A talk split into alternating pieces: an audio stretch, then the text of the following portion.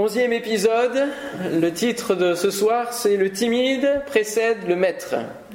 Et nous allons voir le discours d'Élihu au chapitre 32. Élihu le busite hein, de, Alors, désolé de vous le dire comme ça, mais en hébreu ça se dit bouse, hein, B-U-Z. C'est l'un des fils de Nakor, hein, euh, comme Outz, donc, euh, qui nous indique à quelle époque Job a pu vivre autrement dit aux alentours donc des contemporains d'Abraham et, les enfants d'Abraham. Et puis donc Élihu est un petit jeune qui apparaît et intervient là, euh, il n'a pas été annoncé. il intervient après avoir entendu l'exposé des amis de Job et de Job lui-même. Euh, la grande tirade que nous avons vue ce matin de Job, qui est comme dans un exposé d'oral. Et après avoir fait le tour de la question, eh bien, euh, comme s'il avait tout suivi sans qu'on ne l'aperçoive, comme au fond de la classe, quelque part, il va prendre la parole. Et son discours prend la défense de Dieu par rapport au discours de Job, qui ne cesse d'osciller en reconnaissant l'autorité divine, mais en revendiquant aussi auprès de Dieu son intégrité, sa propre justice. Et puis, il, euh, il parle aussi pour prendre la défense de Dieu par rapport au discours des amis de Job qui ont parlé d'un Dieu qu'ils ne connaissent pas vraiment, hein, nous l'avons vu, et qui, parlent de Dieu à travers le prisme des théologies mal comprises. Alors rendons-nous au chapitre 32 maintenant. Les trois hommes cessèrent de répondre à Job parce qu'ils se considéraient comme justes. Je lis dans la version second 21. Alors Elihu, fils de Barakéel, originaire de Bouze et membre du clan de Ram, se mit en colère. Il se mit en colère contre Job parce qu'il se prétendait juste devant Dieu. Et il se mit en colère contre ses trois amis parce qu'ils ne trouvaient rien à répondre et condamnaient ainsi Dieu. Comme ils étaient plus âgés que lui, Elihu avait attendu jusqu'à ce moment pour parler à Job.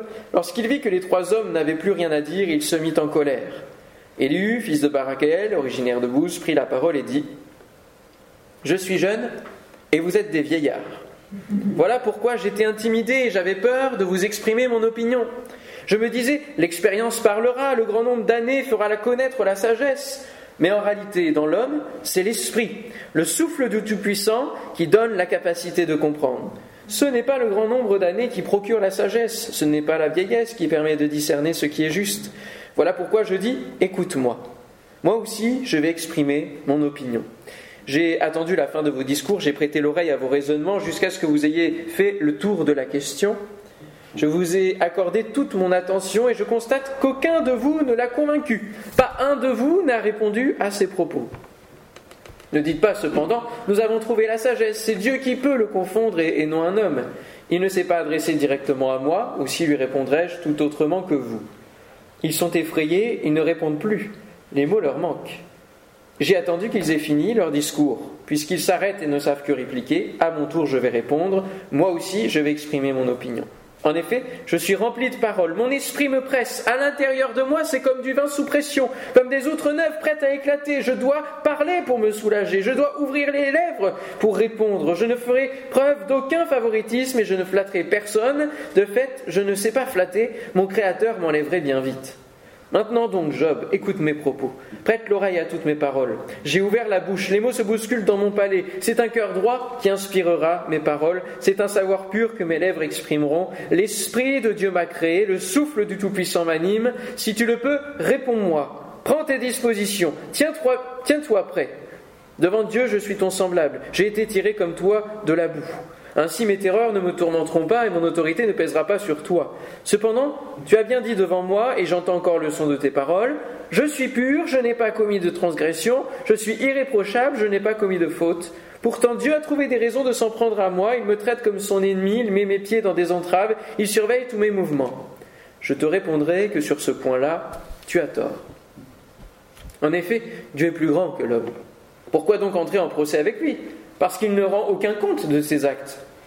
Dieu parle cependant tantôt d'une manière, tantôt d'une autre, et on ne le remarque pas. Il parle par des rêves, par des visions nocturnes, quand un sommeil profond tombe sur les hommes, quand ils sont endormis sur leur lit. Il leur communique alors son message et confirme les avertissements qu'il leur donne. Il veut ainsi détourner l'homme de sa manière de faire, il évite à l'homme fort de tomber dans l'orgueil, il préserve son âme de la tombe et sa vie de la menace du javelot. Par la douleur aussi, l'homme est corrigé. Quand il est cloué au lit, quand tous ses os s'engourdissent, alors il prend au dégoût la nourriture, même les aliments les plus désirables. Sa chair dépérit à vue d'œil, ses os qu'on ne voyait pas transparaissent. Son âme s'approche de la tombe et sa vie des messagers de la mort. Cependant, s'il y a pour lui un ange intercesseur, ne serait-ce qu'un sur les mille qui annonce à l'homme le chemin à suivre, Dieu lui fait grâce et dit Délivre-le, afin qu'il ne descende pas dans la tombe, j'ai trouvé une rançon. Son corps retrouve alors la fraîcheur de la jeunesse. Il revient à l'époque de son adolescence. Il adresse sa prière à Dieu. Il reçoit un accueil favorable. Il entre dans la présence de Dieu avec des cris de joie et Dieu le déclare à nouveau juste. Il chante devant les hommes et dit J'ai péché, j'ai perverti ce qui était droit, et je n'ai pas été traité comme je le méritais. Dieu a racheté mon âme pour qu'elle n'aille pas dans la tombe, et ma vie peut contempler la lumière. Alléluia. Voilà tout ce que Dieu fait. Deux fois, trois fois avec un homme pour écarter son âme de la tombe et pour qu'il jouisse encore de la lumière des vivants. Sois attentif, Job, écoute-moi, tais-toi, et c'est moi qui parlerai. Si tu as quelque chose à dire, réponds-moi, parle, car je serai heureux de te donner raison. Si tu n'as rien à dire, écoute-moi, tais-toi, et je t'enseignerai la sagesse. Amen. Ça change, hein? Vous trouvez pas? Ça change. Moi, ça me fait du bien intimide, rempli de l'esprit, de force, d'amour et de sagesse. C'est ça Élihu. Qu'est-ce que veut dire Élihu Est-ce que vous avez des idées comme ça ou des souvenirs? Il est mon Dieu. C'est assez simple, ma foi. Il est mon Dieu. Cet Élihu se dit intimidé par l'âge des hommes qui se trouvent là, mais finalement, sa timidité se transforme en colère pour le nom de Dieu. Une sainte colère. Nous entendons régulièrement cette expression, pas toujours utilisée à bon escient d'ailleurs. À quatre reprises dans la présentation et dans la transition, hein, il nous est mentionné qu'Élihu se met en colère. C'est insistant, il y a de la colère qui est là présente. Et lorsque nous entendons le début de son discours, nous voyons qu'il ne s'emporte pas pour rien, mais qu'il a contenu, réfléchi, et que désormais l'Esprit le presse, le pousse à s'exprimer, non pas en son propre nom, mais pour le compte de Dieu, pour la cause de Dieu, de l'Éternel. Alors j'ai réfléchi à d'autres moments de sainte colère dans la Bible. Est-ce que vous en avez? Allez, comme ça. Des hommes qui se sont mis en colère pour Dieu, parce que c'était vraiment pas juste que, les hommes agissent ainsi, alors ils se sont mis en colère. Oui, on peut le citer. Nathan, oui, qui a finalement utilisé euh, une histoire pour euh, réveiller David, oui. Moïse, eh oui, devant le peuple avec les tables de la loi, Exode 32, 19 en voyant l'adoration, un veau d'or, et il a dû vraiment péter les plombs. Hein. je mets à, ma place, à sa place. Ils ont vécu la sortie, ils ont traversé la mer, des trucs mais qu'on ne vit pas nous. Et ils se mettent tout de suite à adorer un, un Dieu, lui qui était dans la présence de Dieu, un décalage trop fort pour qu'ils ne se mettent pas en colère. Oui, d'autres? Le chêne perché devant, devant Goliath. Ah oui. Ah oui, là, fallait pas titiller David à ce moment-là. Hein. Tout à fait. Allez, un autre qu'on n'imagine pas, Saül. Saül s'est mis en colère pour le compte de Dieu. Eh oui, devant Nachash, l'ammonite, dans 1 Samuel 11. Et je vous invite à lire le, chapitre quand vous aurez le temps. là, on n'a pas beaucoup de temps, puis il y en a beaucoup de lectures à faire. Mais c'est fort intéressant parce que Nachash, ça veut dire le serpent. Et Saül, là, il a eu. On, a vite classé un homme dans la partie du négatif ou du positif. Et Saül, étant donné qu'il n'était pas bien avec David, du coup, il n'était pas bien du tout. Mais il a eu des premiers temps qui étaient conduits par Dieu. N'oublions pas qu'il a été rempli de l'esprit, lui aussi. Il a été saisi par l'esprit. Jésus, s'est mis en colère, dans une sainte colère, avec les marchands devant le temple. Matthieu 21, versets 11 à 13. Il y en a quelques autres hein, euh, que voilà, j'ai pas eu le temps de, trouver, mais cette colère est spéciale. Elle est attachée à la teinte du nom divin, de la sainteté divine. Ressentez-vous parfois cette colère, vous aussi, de voir le monde se fourvoyer volontairement Ou la colère de voir un monde accablé par les liens de l'esclavage du péché, aveuglé par les pièges de l'ennemi Ou parfois même par l'attitude de certains dans l'Église, tuant dans l'œuf le témoignage de toute une assemblée Parfois on sabre des personnes qui arrivent pour la première fois, on ne se rend pas compte par l'attitude de certains, mais les gens regardent, les gens nous regardent. Élihu est en colère contre Job parce qu'il se prétendait juste devant Dieu, et nous voyons qu'il lui répond que cela n'intéresse pas Dieu qu'il se défende comme cela. Dit, mais Dieu n'en a rien à faire, tu n'es pas l'égal de Dieu, donc tu ne peux pas aller en justice avec lui. Tu ne peux pas réclamer, tu ne peux pas finalement convoquer Dieu à ton tribunal Il est en colère contre les amis de Job parce qu'ils ne trouvaient rien à répondre de plus que leur discours cyclique que nous avons étudié, que nous avons vu, et qui condamnait ainsi Dieu. Alors il y a des traductions, et peut-être que dans votre Bible c'est marqué il condamnait Job. Regardez. Est-ce qu'il y en a certains? C'est marqué il condamnait Job au début du 33, ou du 32, pardon. Ça doit être le verset 4 ou quelque chose comme ça. Il condamnait ainsi Job. Voilà, certains l'ont. Pourquoi? Parce que les Juifs n'aimaient pas l'idée d'une condamnation de Dieu. Et donc, dans plusieurs traductions, ils ont modifié Job, enfin, ils ont modifié Dieu, ils ont mis Job. Mais c'est véritablement Dieu qui est dans, dans ce verset-là. Et oui, pourquoi? Parce qu'il montrait par un discours inachevé et inutile pour changer la situation que Dieu n'était pas capable de gérer les choses. C'est cela le problème. Il laissait Dieu être défait dans cette histoire. Quels sont nos discours? Quelles sont nos prières? Sont-elles stériles ou efficaces? Sont-elles humaines ou sont-elles inspirées? Dans quelle position sommes-nous ce soir? Sommes-nous dans des prières qui reviennent cycliquement et rien ne change, comme pour les amis de Job Ou sommes-nous dans des prières qui sont remplies, bouillonnantes, parce qu'elles sont pressées par l'esprit? Saisies par l'esprit de sagesse. C'est comme cela qu'il a été élu. L'esprit me presse au-dedans de moi. Mon intérieur est comme un vin qui n'a pas d'issue, comme des outres neuves qui vont éclater. Le souffle du Tout-Puissant m'anime. Ce n'est pas sans nous rappeler, là aussi, d'autres hommes de Dieu qui étaient pressés par le Saint-Esprit pour s'exprimer. Jérémie nous dit, si je dis, je ne ferai plus mention de lui, je ne parlerai plus en son nom. Il y a dans mon cœur comme un feu dévorant, alléluia, qui est renfermé dans mes os. Je m'efforce de le contenir et je ne le puis. Jérémie 29. L'Esprit de l'Éternel saisit Saül, Samson, David, Jacques Aziel, ça n'entend pas beaucoup parler de lui, mais il a été saisi par l'Esprit. Acte 2, verset 4.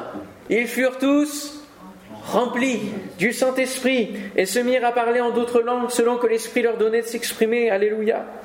De Pierre 1,21, car ce n'est pas par une volonté d'homme qu'une prophétie a jamais été apportée, mais c'est poussé par le Saint-Esprit que des hommes ont parlé de la part de Dieu.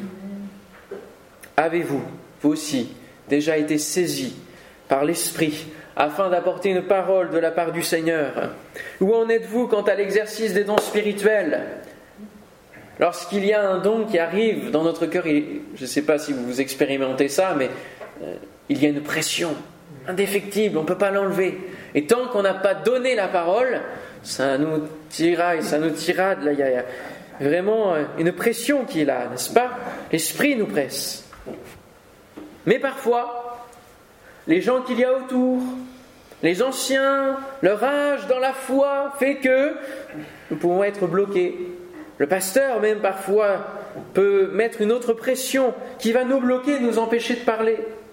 Comme pour Élihu, il n'osait pas, il était timide, il n'osait pas parler, par respect. Et cela m'est arrivé aussi parfois. Lorsque j'étais dans, dans l'adolescence et que je recevais des choses tellement qui me dépassaient déjà dans leur accomplissement, dans leurs promesses. Et parfois, j'ai pas, j'ai, pas parlé. Et il y a une conséquence à cela. Dieu peut prendre quelqu'un d'autre, peut enlever le chandelier et prendre quelqu'un d'autre pour parler, pour faire le miracle, pour accomplir sa volonté. Et parfois, nous, nous entendons euh, bien des, situations, je vais vous en dire une. J'avais reçu un soir, un mardi soir, dans une réunion où il n'y avait pas grand monde, réunion de prière, une parole de quelqu'un qui voyait des, des, choses noires, sombres dans sa vie. Il avait des choses qui, étaient sombres. Et euh, je considérais un petit peu les gens qui étaient là. Je me disais, bon, ça ne doit enfin, va pas correspondre à quelqu'un. Et puis, à la fin de la réunion, il y avait un monsieur qui était là pour les premières fois. Ça faisait quelques réunions qui suivaient. Et puis il conversait avec le, pasteur et moi j'avais l'habitude d'aller au fond pour euh, aussi saluer, voir, que voir tout le monde. J'avais pris cette habitude-là pour saluer tout le monde. Et puis j'entends discuter avec le pasteur et, il dit euh, oui j'ai encore vu des, j'ai encore eu des rêves, des araignées, etc. Et je me dis mince, ah là c'était plus la pression, c'était la contrition qui commençait à, se mettre sur mon âme en disant mince, j'ai loupé une occasion. Puis cet homme-là on l'a pas revu au fur et à mesure du temps. Je me suis dit, mince, j'aurais pu être utilisé pour que cet homme-là vive, vive au moins une parole, et une parole sur laquelle s'appuyer. Tout ne dépendait pas de moi, le Seigneur peut faire bien au-delà. Mais quand il choisit de nous utiliser, alors parlons. Et même si parfois on peut penser que ça vient de nous, vaut mieux le dire. Et puis le Seigneur se débrouille avec l'esprit quand on sent que c'est du, Seigneur, eh bien, les autres sont là pour examiner et prendre ce qui est bon, nous dit la parole de Dieu. Donc ne soyons pas bloqués dans une timidité. Il ne faut pas qu'il en soit ainsi et il faut laisser l'esprit de timidité être renversé par l'esprit de force, d'amour et de sagesse que Dieu nous donne. Amen. Alléluia. On continue maintenant dans le chapitre 34. Élie reprit Sage, écoutez mes propos. Vous qui êtes des connaisseurs, prêtez l'oreille à ce que je vais dire. En effet, l'oreille jauge les propos, tout comme le palais goûte les aliments. Choisissons pour nous ce qui est juste, sachons reconnaître entre nous ce qui est bon. Vous voyez, je le disais dans la suite. Génial. Job dit en effet, je suis juste, et Dieu me refuse justice. Alors que j'ai raison, je passe pour un menteur, ma blessure est incurable, alors que je n'ai pas commis de transgression. Y a-t-il un homme tel que Job, qui boive l'insolence comme l'eau? Qui marche en compagnie de ceux qui commettent l'injustice, qui fasse route avec les hommes méchants. En effet, il a dit l'homme ne gagne rien à mettre son plaisir en Dieu. Écoutez-moi donc, homme de bon sens. Dieu n'a rien à voir avec la méchanceté. Le Tout-Puissant n'a rien à voir avec l'injustice. Il paye à l'homme le salaire de ses actes, il traite chacun en fonction de sa conduite. En vérité, Dieu ne, ne commet pas le mal. Le Tout-Puissant ne fausse pas le droit. Qui l'a chargé de gouverner la terre? Qui a confié le monde entier à ses soins? S'il ne pensait qu'à lui-même, s'il reprenait son esprit et son souffle, toute créature expirerait d'un seul coup et l'homme retournerait à la poussière. Si tu as de l'intelligence, écoute ceci. Prête l'oreille au son de mes paroles. Ça revient souvent aussi dans l'Apocalypse, hein, que celui qui a des oreilles entende ce que l'Esprit dit aux églises. Prête l'oreille. Celui qui déteste le droit pourrait-il vraiment régner? Condamnerais-tu le juste, le puissant? Dit-on au roi, vous êtes des vauriens ou au prince, vous êtes des crapules? Lui, il ne favorise pas les chefs et ne privilégie pas le riche face aux pauvres, parce que tous sont l'œuvre de ses mains. En un instant, il meurt. Au milieu de la nuit, un peuple est ébranlé, disparaît. Le tyran est écarté sans aucune intervention humaine. En effet, Dieu est attentif à la conduite de l'homme. Il voit tous ses pas. Il n'y a ni ténèbres, ni ombre de la mort assez obscure pour cacher ceux qui commettent l'injustice. Dieu n'a pas besoin d'observer longtemps un homme pour le faire entrer en jugement avec lui. Il brise les grands sans avoir à faire d'enquête et il les remplace par d'autres, car il connaît leur manière d'agir. En une nuit, il les renverse et ils sont écrasés. Il les frappe comme des criminels en public. Quand on pense au coup d'État dans certains pays, hein, on y est là. Hein. C'est parce qu'ils se sont détournés de lui, parce qu'ils n'ont pas prêté attention à toutes ses voix, ils ont fait monter vers lui le cri du faible, alors il entend le cri des plus humbles. S'il choisit la tranquillité, qui prononcera une condamnation? S'il cache son visage, qui pourra le voir? Il domine sur les nations aussi bien que sur les individus pour empêcher l'homme impie de régner et d'être un piège pour le peuple. En effet, a-t-il déjà dit à Dieu J'ai supporté les conséquences de ma faute, je cesserai de faire le mal Montre-moi toi-même ce que je ne vois pas encore. Si j'ai commis des injustices, je n'en commettrai plus. Est-ce d'après toi que Dieu rendra justice Autrement dit, est-ce que tu es la référence alors que tu fais preuve de mépris? Et rappelons-nous le discours qu'il disait sur certains pères qu'il ne pouvait même pas mettre parmi les chiens de son troupeau. On n'en a pas parlé de ça, mais le mépris, il est là. C'est à toi de choisir, pas à moi. Ce que tu sais, dis-le donc. Les hommes de bon sens ainsi que les sages qui m'écoutent me diront Job parle sans rien savoir et ses paroles manquent de discernement. Que Job soit donc mis à l'épreuve jusqu'au bout, puisqu'il répond comme le feraient des hommes à donner au mal. En effet, il ajoute la révolte à son péché, il sème le doute au milieu de nous, et il multiplie ses paroles contre Dieu. Il y eut repris Penses-tu avoir raison? Tu te prétends juste devant Dieu. Tu dis Si je ne pêche pas, quelle importance pour toi? Et toi? Et moi, qu'est-ce que j'y gagne? C'est moi qui vais te répondre, ainsi qu'à tes amis en même temps. Considère le ciel et regarde. Observe les nuages. Ils sont bien au-dessus de toi. Si tu pêches, quel tort lui causes-tu? Et quand tes révoltes se multiplient, en quoi cela le touche-t-il? Si tu es juste, quel cadeau lui fais-tu? Ou que reçoit-il de ta part? Ta méchanceté ne peut atteindre qu'un homme comme toi. Ta justice ne touchera qu'un être humain. On crie à cause de la violence de l'oppression, on appelle au secours à cause des actes des grands, mais personne ne dit Où est Dieu? Celui qui m'a fait, qui inspire des chants d'allégresse pendant la nuit, qui nous instruit par les bêtes de la terre et nous enseigne la sagesse par les oiseaux du ciel. On a beau crier alors, Dieu ne répond pas. À cause de l'arrogance des hommes mauvais. Vraiment, il ne sert à rien de crier. Dieu n'écoute pas. Le Tout-Puissant ne le remarque pas. Même si tu affirmes ne pas le remarquer, toi, ta cause est devant lui. Attends-le. Mais maintenant, parce que sa colère n'intervient pas encore et qu'il semble indifférent aux pires offenses, Job ouvre la bouche pour parler dans le vide et il multiplie les propos sans rien savoir. Ah bah, il n'y va pas par quatre chemins. Il n'y a pas non plus la preuve de compassion euh, que l'on pourrait attendre euh, de lui. Mais là, il parle avec euh, l'autorité de l'esprit. Et finalement, Job est arrivé à un point où c'est plus le moment de la compassion quelque part. Il a besoin d'entendre juste les, réalités divines et d'avoir un électrochoc pour se dire non mais en fait Dieu, Dieu ne s'occupe pas que de moi, je ne suis pas le seul sur la terre.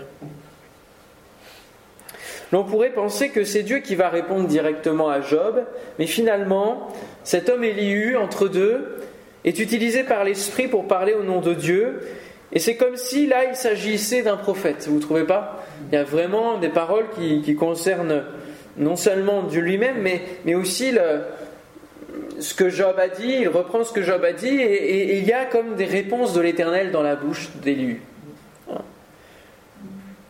Dieu, le Père, n'est pas présent dans la manifestation, il le dit, il n'écoute pas, il ne remarque pas, il a fait envoyer son serviteur comme euh, Élisée avec Naaman, qui va envoyer son serviteur, il ne va pas se déplacer. De la même manière, Dieu parfois ne parle pas et il envoie ses serviteurs parler en son nom. Par son esprit qui agit au travers des hommes. Nous également, nous sommes appelés à être la bouche de Dieu. Amen. Et donc voici les réponses de l'Éternel que l'on a pu lire. Job a tort sur sa manière d'approcher Dieu. Dieu parle tantôt d'une manière, tantôt d'une autre, et l'homme n'y prend pas garde. Parmi ces manières, il y a la souffrance, les songes, les visions, les rêves. Autre réponse de l'Éternel, on ne peut pas se justifier soi-même. Nous avons besoin d'un ange intercesseur, d'une rançon, d'une intercession. Et là, nous avons véritablement la dimension messianique, christique qu'Élie reçoit de la part de l'Esprit. Nous sommes l'objet de la grâce et de la faveur divine, de la bonne volonté de Dieu. Dieu n'est pas méchant et il faut distinguer la méchanceté de la colère divine. Hein? il y a deux versets là qui sont euh, qui sont euh, importants à lire. Euh, Dieu n'a rien à voir avec la méchanceté, le Tout-Puissant n'a rien à voir avec l'injustice. Dieu ne, ne, commet pas le mal et il ne fausse pas le droit. On pourrait dire, ben, oui, du coup, c'est que Satan qui, qui fait le mal. Mais on a vu que dans plusieurs plusieurs paroles de Dieu, euh, c'est lui qui envoie la bénédiction. Il n'a pas besoin d'envoyer Satan le faire. Il l'envoie directement. Pourquoi? C'est sa colère qui s'exprime et non pas sa méchanceté. Dieu n'est pas méchant de nature, il est bon. Amen. Mais parfois sa colère intervient, parle et se met en action au travers de jugements. Et puis il faut distinguer le mal avec l'application de la justice. Comme il le dit, entre deux, il paye à l'homme le salaire de ses actes. Et par rapport au péché, le salaire du péché, c'est la mort.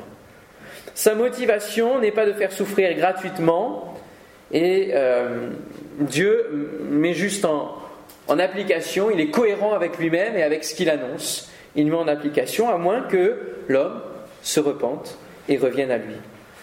Autre leçon, on ne gagne rien à parler de Dieu sans tout savoir, et l'on peut attirer justement sa colère en parlant trop. Alors ne multiplions pas de vaines paroles comme le dit le Seigneur Jésus. Une autre chose, c'est qu'il est bon d'attendre en silence le secours, la réponse de l'Éternel. Et c'est ce que fera Job, parce qu'Élu l'invite à parler, mais Job ne, ne prend pas la parole. Hein. Vous voyez. Hein. Et ce qui est fort quand même, c'est que là, il ne prend pas la parole face à un, jeune, alors qu'il aurait pu dire euh, Attends, je reprends autorité sous forme sentencieuse, je te réponds. Mais lorsque Dieu va lui parler, Job va se mettre à parler. c'est fou quand même. Hein Comme quoi, parfois, quand on est buté dans quelque chose, on ne se rend même plus compte que Dieu est Dieu. Et puis, dernière, euh, leçon que l'on peut retirer de ces chapitres, on ne justifie pas notre cause comme le méchant pourrait le faire. Si on, est, conscient de qui est Dieu, alors on se tait. Et c'est vrai que là, Job, euh, Élie lui dit, mais en fait, tu es en train de te défendre comme un méchant se défendrait devant Dieu. Donc c'est pas la bonne position. Si tu es véritablement juste, bah, tu as juste à attendre que le Seigneur euh, te délivre, te réponde, te guérisse, ou, attendre la mort comme tu l'espérais, mais tais-toi. Ne te défends pas comme un méchant lèverait le poing contre Dieu, finalement. Élihu n'est pas comme Job. Il mobilise des éléments prophétiques. Élihu n'est pas comme les amis de Job. Il développe plusieurs théologies qui se correspondent, qui, euh, qui se croisent. Plusieurs manières qu'a Dieu de faire dans ce monde et d'agir. Il ne le limite pas. Maintenant, nous prenons les deux derniers chapitres des discours d'Élihu. Ça va Vous arrivez à suivre? Je ne vois pas de tête baissée, tout va bien. C'est que personne ne dort. Élihu continua. Patiente encore un peu et je vais poursuivre. Car j'ai encore des choses à dire pour la cause de Dieu. J'irai chercher loin mes arguments et je prouverai la justice de mon Créateur. On est vraiment dans une défense. Hein. Sois-en sûr, mes propos ne sont pas des mensonges. C'est un homme intègre dans ses réflexions qui est avec toi. Là, là il y a un petit peu la, notion de compassion dans le fait qu'il se met, il dit à Job, et eh, rassure-toi, je suis comme toi. Hein. Quelque part, il se met à son niveau. Dieu est puissant, mais il ne rejette personne. Il est puissant par la force de son intelligence. Il ne laisse pas vivre le méchant, il fait droit aux plus humbles. Il ne détourne pas les yeux des hommes justes. Il les place avec les rois sur le trône. Il les fait asseoir définitivement afin qu'ils soient honorés. S'ils sont chargés de chaînes, s'ils sont pris dans les liens du malheur, c'est qu'il leur révèle la nature de leur activité, les transgressions qu'ils ont commises à cause de leur arrogance. Il leur communique son message pour les corriger. Il les invite à renoncer au mal, S'ils écoutent et se soumettent, ils finissent leurs jours dans le bonheur, leurs années dans la joie. S'ils n'écoutent pas, ils meurent par les armes, ils expirent faute de connaissance. Les impies se livrent à la colère, ils ne crient pas à Dieu quand il les charge de chaînes. Ils meurent en pleine jeunesse, ils perdent la vie parmi les prostituées. Cependant Dieu délivre le malheureux par son malheur même. Là, on a l'impression qu'il dit la même chose que les amis de Job, hein dans le fait que les méchants ne prospèrent pas et les justes sont... Euh, sont juste corrigés parce qu'ils ont fait un péché. Mais voyez cette, cette phrase, Dieu délivre le malheureux par son malheur même. Il y a une forme de, de catharsis là, de, d'expiation au travers de, du malheur. C'est par la souffrance qu'il lui parle. Il t'arrachera aussi à la détresse pour te mettre à l'aise, loin de toute contrainte, et ta table sera chargée de plats délicieux. Mais si tu défends ta cause comme le méchant, Et voilà le problème. Le jugement sera inséparable de ta cause. Attention, que l'irritation ne t'entraîne pas à la moquerie et que la grandeur de la rançon ne te fasse pas dévier. Tes appels au secours suffiraient-ils pour te sortir de l'angoisse et même toutes les forces que tu pourrais déployer? N'aspire pas à voir arriver la nuit qui enlève les peuples de leur place. Veille à ne pas te tourner vers le mal, car c'est ce que tu as choisi à cause de la souffrance. Dieu se montre d'une force inaccessible. Qui peut enseigner comme lui? C'est le directeur hein, de l'école. Qui peut lui prescrire la conduite à tenir? Qui peut lui dire tu as commis une injustice? Souviens-toi de célébrer la grandeur de son activité. Les hommes l'ont chanté c'est que tous les êtres humains peuvent la contempler, chacun la voit de loin. Oui, la grandeur de Dieu dépasse ce que nous pouvons connaître. le nombre de ces années est incalculable. Il attire les gouttes d'eau qui s'évaporent et retombent en pluie. Les nuages la laissent couler, il la déverse avec abondance sur les hommes. Qui donc comprendra le déploiement des nuages, le fracas de sa tente Il déploie autour de lui sa lumière et il recouvre les profondeurs de la mer. C'est ainsi qu'il juge les peuples et donne la nourriture avec abondance. Il cache dans ses mains des éclairs auxquels il fixe une cible. Il s'annonce par son tonnerre et même le bétail pressant son approche. On a vécu ça ces derniers jours-là, hein, avec les orages. Les orages sont les choses les plus imprévisibles dans le domaine de la météorologie, n'est-ce pas? On sait pourquoi. Dieu cache les éclairs dans ses mains. C'est lui qui dirige. Donc euh, c'est vraiment très local, très, très précis. Tout cela fait battre mon cœur. Il bondit dans ma poitrine. Écoutez attentivement les vibrations de sa voix, le grondement qui sort de sa bouche. Et tout cela, on va l'entendre demain, parce qu'il va arriver, il va parler à Job au milieu de la tempête. Il le fait rouler dans toute l'étendue du ciel, et son éclair brille jusqu'aux extrémités de la terre. Puis éclate un rugissement, il tonne de sa voix majestueuse, il ne retient plus l'éclair dès que sa voix retentit. Dieu tonne avec sa voix de manière merveilleuse. Il fait de grandes choses que nous sommes incapables de connaître. Il dit à la neige, tombe sur la terre. Il le dit aussi à la pluie, même aux plus fortes pluies. Il interrompt ainsi l'activité de tous les hommes afin que tous se reconnaissent comme son heure. Waouh L'animal sauvage se retire dans une grotte et se couche dans sa tanière. Le tourbillon vient du sud et le froid vient des vents du nord. Par son souffle, Dieu produit la glace et la surface de l'eau se. Il charge les nuages d'humidité, puis il les disperse, traversés d'éclairs. Leurs évolutions varient suivant des directives pour l'exécution de tous ces ordres à la surface de la terre habitée.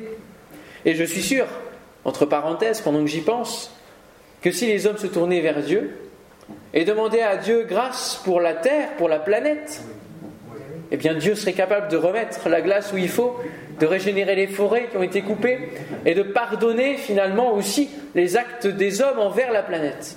Il serait capable, mais les hommes n'en ont que faire et s'efforcent par l'écologie de faire, de réparer, de mettre des pansements. C'est comme un instrument de discipline pour la terre, ou comme une marque de bonté qu'il fait apparaître ces éclairs-là. Job prête l'oreille à ces paroles. Reste tranquille et considère les merveilles de Dieu. Sais-tu comment Dieu les contrôle? Sais-tu comment il fait briller l'éclair? Sais-tu comment les nuages se tiennent en équilibre? Ce sont les actes merveilleux de celui qui connaît tout parfaitement. Pourquoi tes habiles sont-ils chauds quand la terre se repose par le vent du sud? Peux-tu lui comme lui déployer le ciel, aussi solide qu'un miroir en métal fondu? Vous voyez ça souvent, hein. Les nuages, c'est comme si c'était tout plat dans le lointain, ils sont comme tout plats. C'est un peu ça, hein Miroir en métal fondu. Fais-nous connaître ce que nous pourrions lui dire. Nous manquons, nous manquerons d'arguments à cause des ténèbres de notre ignorance. Quand je parle, doit-on l'en avertir? Mais un homme demande-t-il à être englouti? Soudain, on ne voit plus la lumière car elle est obscurcie par les nuages, mais un vent souffle et les balaie. Du nord survient une lumière dorée, Dieu s'entoure d'une splendeur redoutable. Nous ne pouvons atteindre le Tout-Puissant. Sa grandeur se manifeste dans sa force, mais le droit et la parfaite justice, il ne les maltraite pas. Voilà pourquoi les hommes doivent le craindre, il reste indifférent à tous ceux qui se croient sages. Amen. Amen. Quand le directeur arrête les cours, vous savez qu'on étend cette image. Hein. Parfois, il y a tellement de discussions dans chaque cours et tout le monde est la tête dans le guidon qu'il faut tout arrêter pour faire baisser la pression. Dans ce monde, il y a plein de types de cours. Les cours de la bourse qui s'affolent, les cours philosophiques, les cours de marchandises, le cours de l'or, etc. Tout cela peut s'effondrer en un seul mot de l'Éternel. Il interrompt ainsi l'activité de tous les hommes, afin que tous se reconnaissent comme son œuvre. Et quand on voit plus d'une centaine de morts là suite aux orages, qui pourrait dire aujourd'hui, euh, mais maintenant nous maîtrisons tellement bien les choses qu'on a très peu de morts euh, par catastrophe, mais non, ça continue à faire, à faire des ravages, à étonner les hommes. Et oui, parce qu'ils ne maîtrisent pas tout. Et il faut qu'ils le comprennent. Et le psaume 46, verset 11 est là pour dire arrêtez et sachez que je suis Dieu, je domine sur les nations, je domine sur la terre. Et depuis la tour de Babel, ils auraient dû comprendre, et nous devrions comprendre, qu'il est impossible d'atteindre Dieu. Mais c'est la quête perpétuelle de l'homme, non pas pour se tourner vers lui et l'aimer, mais pour le défier et être son égal, poussé par les ardeurs de Satan, qui a eu cette même envie et qui a chuté ensuite. Même si nous pouvons expliquer plusieurs phénomènes qui étaient inexplicables à l'époque de tous ceux qu'on a lus, comment les nuages sont-ils suspendus au ciel? Maintenant, des scientifiques pourraient nous l'expliquer avec des tas de, de choses, et c'est très bien. Merci Seigneur pour l'intelligence qu'il nous donne de comprendre ce qui nous entoure, pour éviter justement de partir dans les mythologies qui étaient à l'époque de Job, pour expliquer les choses. Mais nous ne pouvons quand même pas tout comprendre. Et puis, même si on comprend tout, nous n'en sommes pas maîtres. Et c'est Dieu qui contrôle. C'est lui qui gère tout cela. Il est le maître en tout. Les orages imprévisibles dans leur trajectoire sont contrôlés par la volonté de Dieu. C'est comme un instrument de discipline pour la terre ou une marque de bonté qui les fait apparaître. Alors à chaque fois que vous verrez un éclair, vous direz est-ce que c'est la discipline ou est-ce que c'est la bonté hein? Qu'y a-t-il de mieux que le beau temps après un gros orage N'est-ce pas Dès que l'orage est passé, on est soulagé, hein parce qu'on sent la tension électrique de l'orage, on sent les ténèbres qui s'amoncellent et qui nous couvrent. On entend le tonnerre qui résonne dans notre cœur. Et alors quand le beau temps, le soleil apparaît juste après, Imaginez que les orages ne partent jamais. Ben ça, c'est une image de la condamnation éternelle, hein en fait. Merci Seigneur pour ces images qui nous témoignent de la grâce de Dieu, du beau temps après la pluie, de la vie éternelle dans la paix après une vie de souffrance ici-bas. Alléluia.